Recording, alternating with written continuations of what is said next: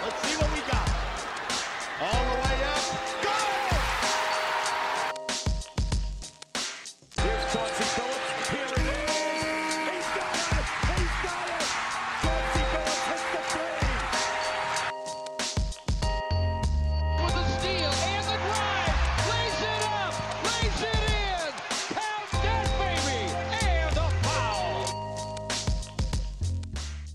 Bonjour à toutes, bonjour à tous et bienvenue dans les chroniques de Motor City. Les chroniques de Motor City, c'est votre podcast dédié à l'histoire et à la culture des trois Pistons. À chaque épisode, nous remontons le temps pour parler des moments et des personnages qui ont compté dans la vie de notre franchise préférée depuis sa création jusqu'à aujourd'hui. Et aujourd'hui, eh bien c'est vous qui avez décidé du sujet du podcast. Alors si jamais vous débarquez, sachez qu'il y a quelques jours, juste avant l'épisode hors série sur Blake Griffin, eh bien en fait, j'avais proposé aux auditeurs des chroniques de me proposer eux leur meilleure idée pour un sujet de podcast. En fait, de temps en temps, eh bien je reçois des messages vachement sympas de gens qui me disent que ce serait cool de parler de un tel ou de un tel. Alors je me suis dit qu'un jour, j'allais vous laisser décider. Donc j'ai pris toutes vos idées, j'ai gardé les 8 meilleurs proposés sur Twitter et sur Instagram, et puis j'ai fait une sorte de tournoi où vous votiez euh, chaque match l'un après l'autre. Eh bien ce tournoi, il a été remporté et puis haut la main par Chuck Daly, celui qui a été le coach des Pistons entre 1982 et 1992, évidemment celui qui a mis les Bad Boys tout en haut de la NBA.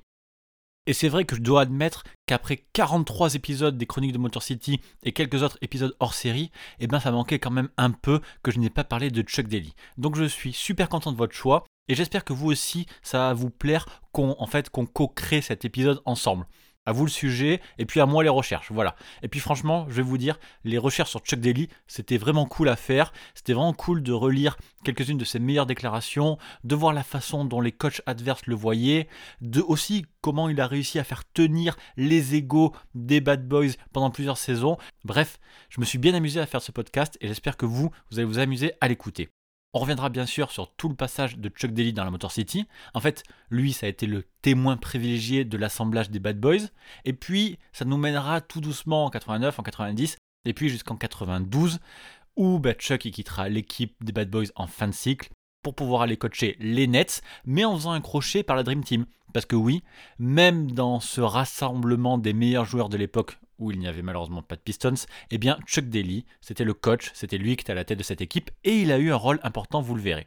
Mais Chuck Daly, c'était pas qu'une figure du coaching, c'était aussi un personnage médiatique connu pour euh, son style, puis pour son charisme. C'est un homme que les joueurs des Pistons appelaient Daddy Witch pour les costumes par exemple hyper classe qu'il portait pendant les matchs.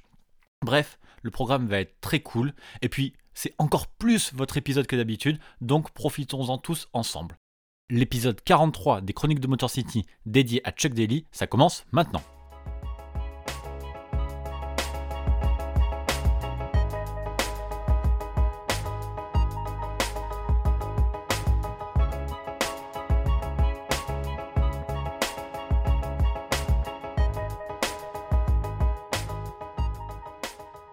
Allez, comme d'habitude, on doit commencer cette histoire par la base. En fait, quand je parle des joueurs inconnus comme Marvin Barnes ou Corleone Young, eh bien en fait, je peux me permettre de rentrer dans le vif du sujet. Mais là, sur une personnalité comme Chuck Daly, normalement, vous connaissez à peu près son succès à la tête des Pistons ou son coaching au JO de 92. Donc, ce qui est intéressant, c'est de savoir comment il en est arrivé là.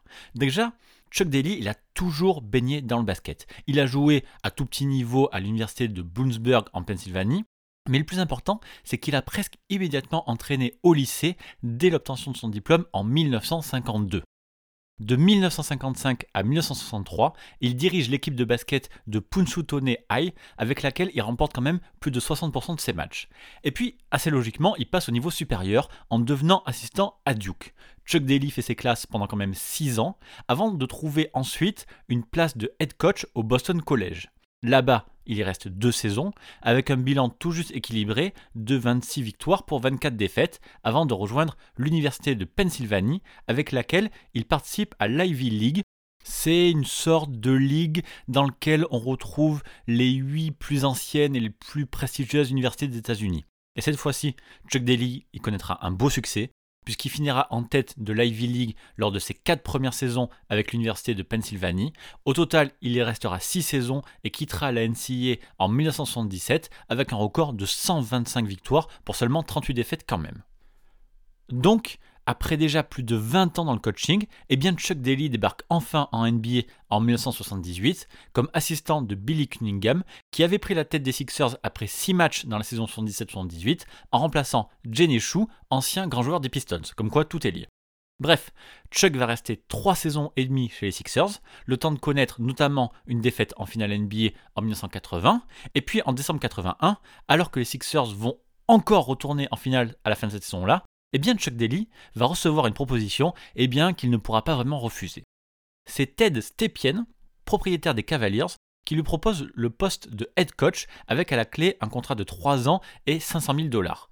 Sauf qu'en fait, c'est un cadeau empoisonné parce qu'à cette époque-là, Stepien est en train de faire n'importe quoi avec son équipe de basket, en tradant à peu près tous ses tours de draft pour des joueurs bah, plus ou moins compétitifs, mais surtout assez moyens, et déjà, cette saison 81-82, Cleveland a déjà viré deux entraîneurs, Don de l'année qui n'a coaché que 15 matchs pour 4 victoires et 11 défaites, puis Bob Klopensberg qui avait pris l'intérim le temps de 3 matchs pour 3 défaites. Donc, Chuck Daly débarque dans un environnement tout pourri, mais bon, une première proposition de head coach en NBA, ou que ce soit, ça ne se refuse pas.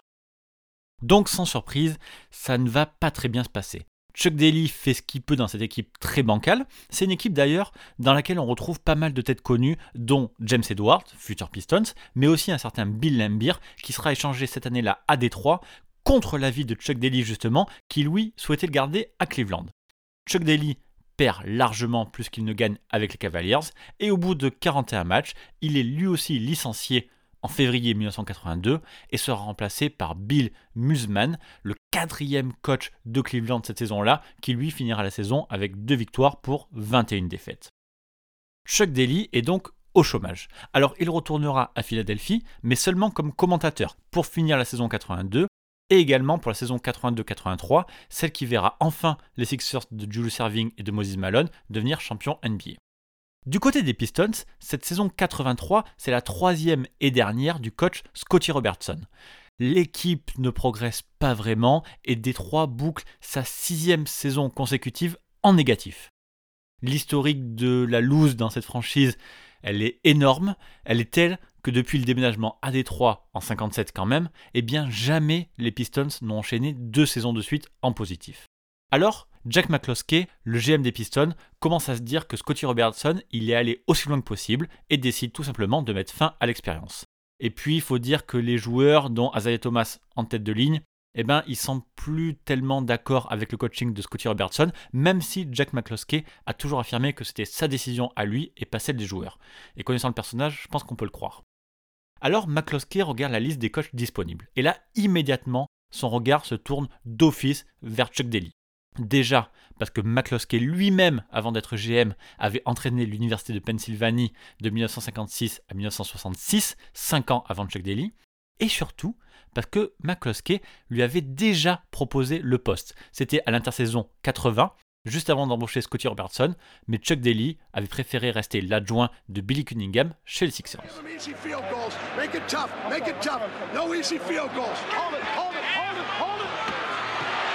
Let's get aggressive. Let's get aggressive. We have been aggressive offensively or defensively. Let's go. McGuire gets around Williams off the Oh, glass. what a through. Nice move. move by Mark McGuire. Come on, let's go.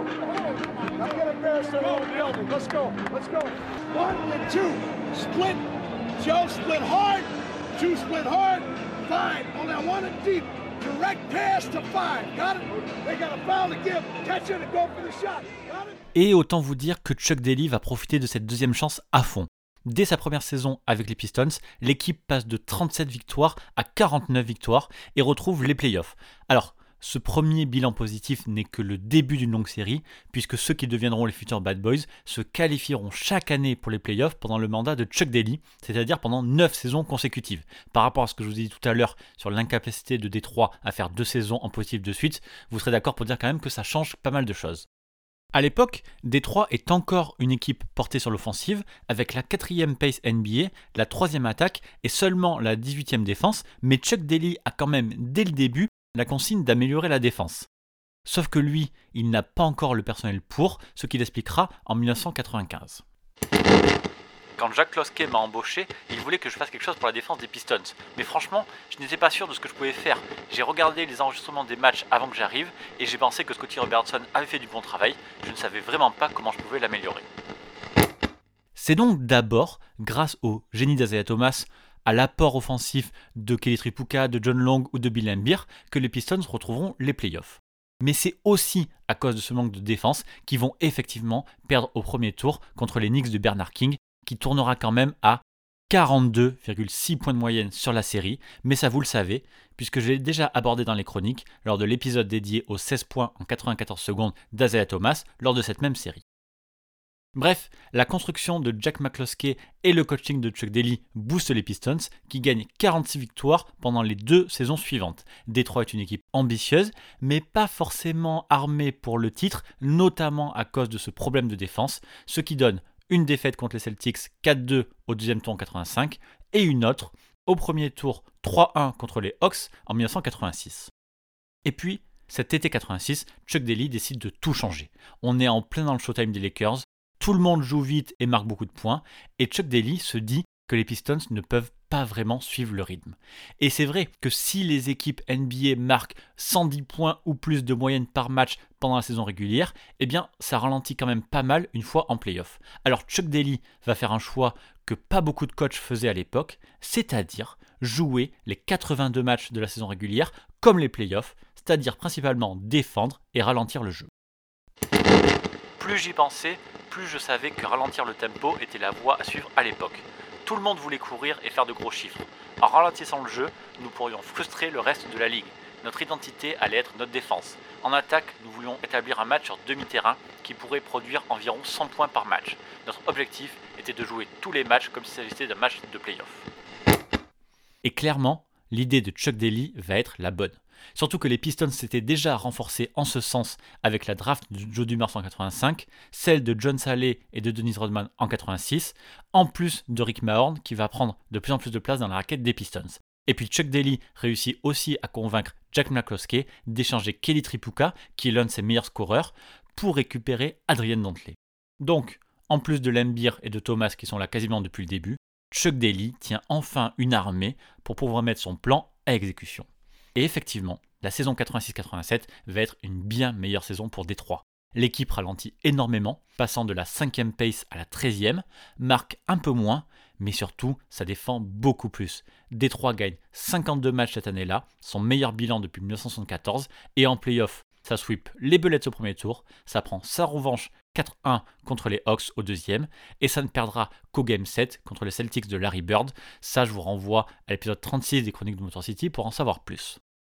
Donc, maintenant que les Pistons ont trouvé leur identité défensive, eh bien l'équipe se fait vraiment plaisir. Enfin, les Thomas, Lambier, Rodman, Mahorn, eh bien, ils se plaisent à jouer dur, ils exagèrent même le trait en jouant vicieux et mauvais. C'est évidemment comme ça que vont naître les Bad Boys, et ça tombe bien, puisque cette année-là, les Pistons vont rencontrer pour la première fois les Bulls de Michael Jordan en playoff. Vous le savez si vous écoutez les chroniques depuis longtemps, pendant trois saisons d'affilée, en 88, en 89 et en 90, les Pistons vont éliminer les Bulls en playoff chaque année. Mais chaque saison aussi, Michael Jordan deviendra plus fort, ce qui va obliger Chuck Daly à mettre en place une défense encore plus dure contre lui, une défense qui fera naître la légende urbaine des Jordan Rules.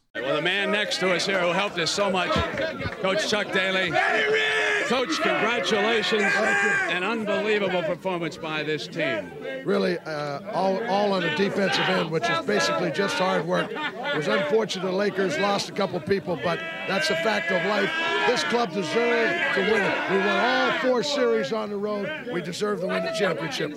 Great group of guys. On en a déjà parlé dans ce podcast, mais l'idée des Jordan Rules, c'était essentiellement une défense dead avec des prises à deux basées sur les différentes zones où Jordan attaquait.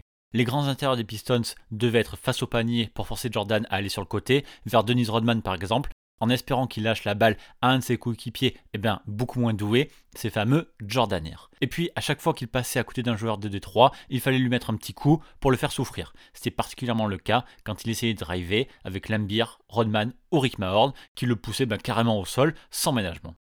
Et la première fois qu'on a vu ce genre de défense, c'était dès février 1988, lors d'une grosse baston entre les deux équipes, après que Mahorn ait balancé Jordan au sol. Et Chuck Daly, il s'est basé sur ça pour construire le reste de sa défense. En fait, les Pistons jouaient Jordan comme tous les autres ailiers un peu dominants de l'époque. C'est juste qu'avec lui, c'était plus brutal, c'était plus dur et tout le monde était un peu plus motivé. En attendant, en 88, les Pistons dégagent les boules 4-1 parce que leur vrai duel à eux, c'était la revanche contre les Celtics. Et effectivement, grâce à cette nouvelle défense, et grâce aussi à la profondeur du roster monté par Jack McCloskey, et grâce à l'esprit commando insufflé par Chuck Daly, eh bien, Détroit va enfin battre Boston 4-2 et se qualifier pour ses premières finales NBA depuis 1956. Et encore à l'époque, la franchise était à Fort Wayne. Et cette finale 88, c'est une des finales les plus épiques de toute l'histoire de la NBA. Alors je vous en parlerai en détail dans une prochaine chronique, promis, mais si on reste juste dans l'histoire de Chuck Daly, eh bien sachez qu'il a fait jeu égal avec Pat Riley sur toute la série. Si Détroit a perdu au match 7, eh bien les Pistons auraient dû gagner dès le match 6, mais les arbitres en ont décidé autrement avec la faute fantôme sifflée contre Bill Laimbeer. Sur les 7 matchs de cette finale, les Pistons ont limité les Lakers du Showtime 4 fois sous les 100 points. Pour le match 4, les Lakers, où il y a quand même Karim, Magic, James Horsey, eh bien ils n'ont mis que 86 petits points. Et encore, on parle là des proto-bad boys, des Pistons qui commencent tout juste à comprendre leur potentiel. Mais malgré tout, ils ont réussi à faire descendre les Lakers à 88 points de moyenne sur cette série, alors qu'ils en marquaient 113 en saison régulière. Chuck Daly dira après cette finale que lui n'encourageait pas le jeu trop physique des Pistons, que c'était simplement la seule manière pour ce roster un peu sous-dimensionné d'exister face aux Lakers. Alors bien sûr c'était faux, et sans la malchance de cette finale, parce qu'en plus de la faute fantôme, eh bien on a aussi droit à une blessure à la cheville d'Azea Thomas, eh bien les Pistons auraient pu être champions dès cette année-là. Mais c'est pas grave, puisque ce sera encore mieux l'année suivante, là où ils gagneront enfin le titre. 63 victoires pour un record de franchise et les désormais Bad Boys qui finissent deuxième en défense de la NBA avec seulement deux petits matchs abandonnés en playoff lors de la finale de conférence contre les Bulls. Parce que oui, en finale, ils retrouvent les Lakers et cette fois-ci, ils vont les sweeper et les Lakers n'auront rien à dire. Alors oui, il y a la blessure de Magic qui ternit un peu tout ça, mais faut pas oublier qu'avant, les Lakers avaient eux aussi sweepé tous leurs adversaires à l'ouest, premier tour, deuxième tour, finale de conférence, et c'était pas n'importe qui, donc la perf des Pistons et de Chuck Daly dans cette finale reste malgré tout incroyable. Et puis, c'est aussi l'apothéose du travail de Chuck Daly avec un record dans cette finale, celui du plus petit nombre de points accordés à son adversaire depuis l'introduction de l'horloge des 24 secondes, avec seulement 92,9 points marqués par les Lakers. Grâce à la science du coaching de Chuck Daly, les Pistons mettent fin à la dynastie des Lakers et deviennent la nouvelle équipe à battre en NBA. Pour la première fois aussi, on voit un champion gagner sur la polyvalence et sur la dureté. Parce que oui, les Bad Boys, c'était pas que des sales types, ils ont ralenti le jeu parce que ça servait leur intérêt en attaque, et ensuite ils ont su mettre en place l'une des meilleures défenses de l'histoire, en étant capable de retirer de l'équation le meilleur joueur de l'histoire, ou du moins le meilleur joueur de l'époque. Personne ne lâchait dans cette équipe, tous les lay-ups étaient contestés, et ils ont su perdre plusieurs fois contre les Celtics avant de se réinventer et de gagner, puis perdre injustement une finale contre les Lakers avant de revenir se venger dès l'année suivante. En fait, Chuck Daly, il a su tirer le meilleur de ses joueurs. Il a su les faire adhérer à son idée en leur faisant croire que c'était euh, ben, eux, c'était la réflexion du groupe qui a fait naître ces idées-là. Lisez les déclarations de l'époque, on entend souvent Isaiah Thomas ou Bill Laimbeer dire que le groupe avait décidé de changer ceci ou cela après un match de playoff, mais non, évidemment c'était Chuck Daly qui les poussait dans la direction que lui voulait, et en retour, il récupérait des joueurs prêts à tout, prêts à s'arracher pour lui. Chuck Daly, en fait, c'était peut-être pas le meilleur tacticien de la NBA, mais c'était un expert de la gestion des égaux et c'était un vrai meneur d'hommes. Lui-même d'ailleurs, il dira plus tard qu'il se considérait comme un vendeur qui incitait le joueur à faire ce qu'il voulait sans qu'il ne fasse trop de vagues. Ça, c'est la définition pour lui d'un grand entraîneur. Et le meilleur exemple, c'est peut-être Denise Rodman, qu'il a su laisser libre tout en l'encadrant, on va dire, un minimum pour pas qu'il ne fasse n'importe quoi. Et ça, personne d'autre n'a réussi à faire ça ensuite, même pas une fois chez les Bulls. Et puis avec Bill Laimbeer, c'était la même chose. Quand Chuck Daly arrive, Bill Laimbeer devient un autre joueur. Alors oui, il avait été déjà All-Star le saison d'avant, mais grâce à lui, il est devenu un meilleur joueur offensif et surtout l'un des meilleurs rebondeurs de la NBA, jusqu'à dominer la ligue dans cette catégorie en 1986. Et puis, c'est Chuck Daly qui a permis à Bill Laimbeer d'être le plus méchant de tous les bad boys, parce que Daly savait que ça profitait à toute l'équipe. Il savait aussi que c'était le seul moyen de battre les Celtics de Larry Bird et de Magic Johnson en jouant dur et même encore plus dur. C'est comme ça que les Pistons gagnent en 89 et c'est aussi comme ça que Chuck Daly gagnera un deuxième titre en 1990 lors du back-to-back des Pistons, ce qui finira par faire de lui eh ben, une légende du basketball et l'un des entraîneurs les plus admirés de Détroit. En fait, de l'une des pires équipes de la NBA, clairement, les Pistons deviendront, sous le coaching de Chuck Daly, les Bad Boys, une équipe que personne n'oubliera jamais.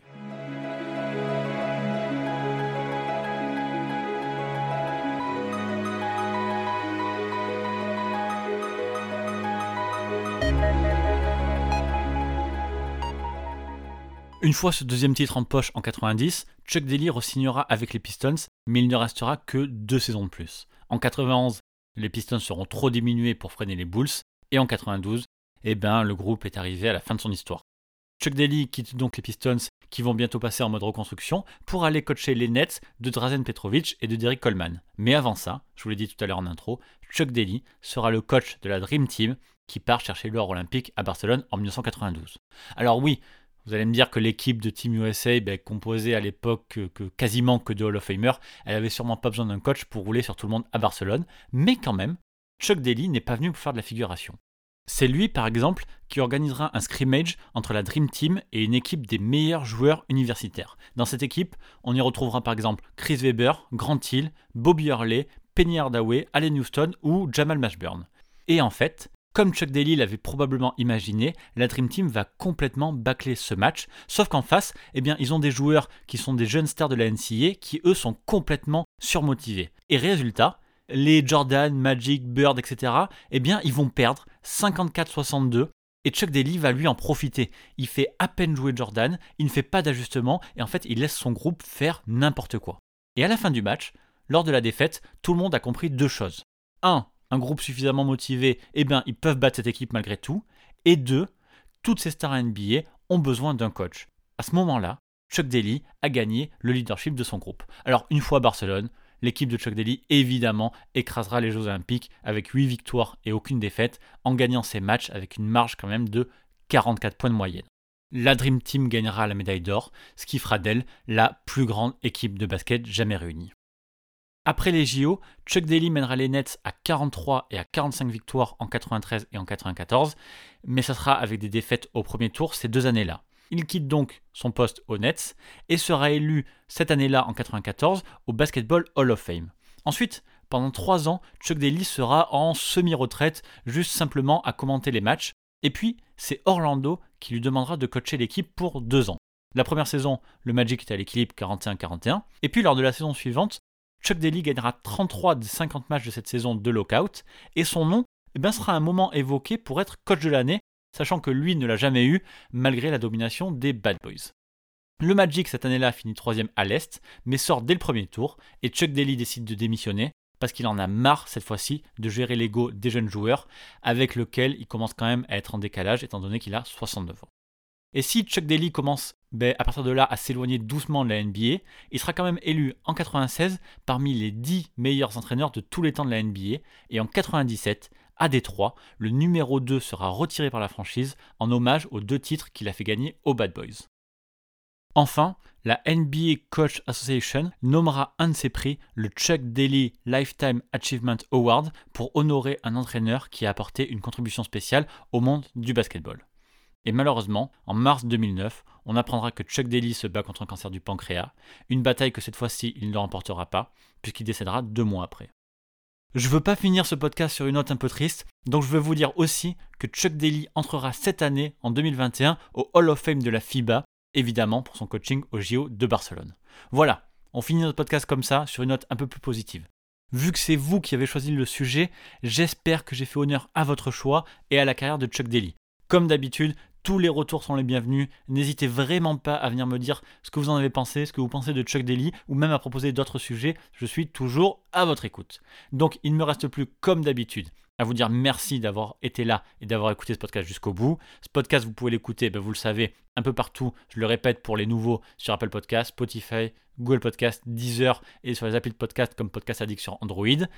Je le dis aussi pour les nouveaux. Si vous n'y avez pas encore pensé, faites un saut sur Apple Podcast pour mettre une note ou un commentaire. Ça met toujours en avant les chroniques parmi ben, les centaines de podcasts basket qui sont là, qui existent et qui arrivent. Je compte sur vous. Et en attendant le prochain podcast, on se retrouve sur Twitter at MotorCityPod et sur le site pistonfr.com. Merci encore pour votre soutien et à très bientôt pour une prochaine chronique. Bye.